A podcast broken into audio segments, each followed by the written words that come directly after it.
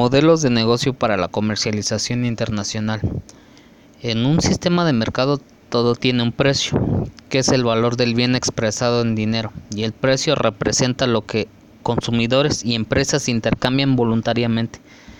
Las economías de mercado del siglo XXI tienen tres rasgos distintivos, el comercio, la especialización y el dinero. Estas características son significativas, ya que representan para los países un auge que los hace ser economías líderes a nivel global en todos los sectores donde participan, como por ejemplo China.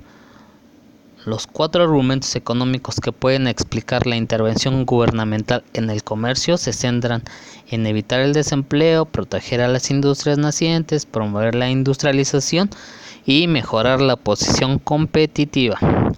Los diferentes modelos de negocio que existen para la comercialización internacional son exportación indirecta, exportación directa, licencias y la inversión extranjera directa.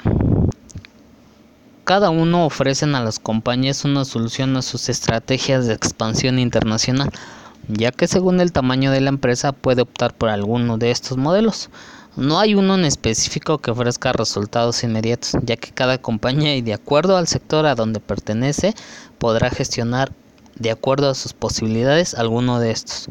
Por ejemplo, si es una PYME se podrá inclinar por la exportación directa, indirecta, ya que a través de un, de un intermediario este le reducirá gastos de operación fuera del país y este gestionará todo lo relacionado para llegar a otro mercado externo.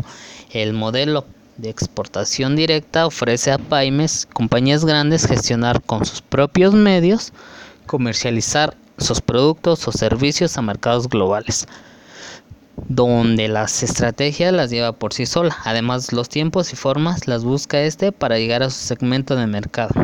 El modelo de licencias es una opción hoy en día para llegar a un mercado externo, ya sea a través de una franquicia o de un contrato de manufactura, se genera una rentabilidad en menor tiempo, ya que en ambos casos el producto o servicio ya tiene una base de que hay una oportunidad de invertir con una utilidad aceptable, ya que el entorno de este modelo de negocios está verificado en diferentes países.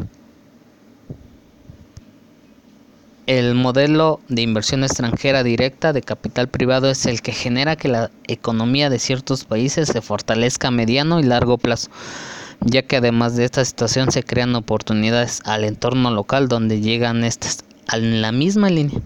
Aunado a esto, la competencia se vuelve más centrada al consumidor y si la compañía recibe el apoyo gubernamental para instalarse en tiempo y forma, se genera un entorno de oportunidad tanto para la compañía que llega y cuando ésta exporta sus productos desde este lugar hacia otros países.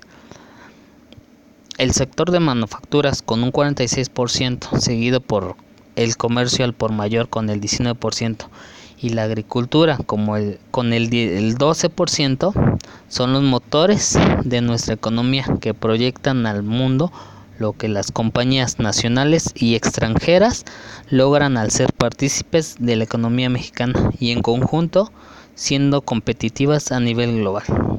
Saludos. Gracias.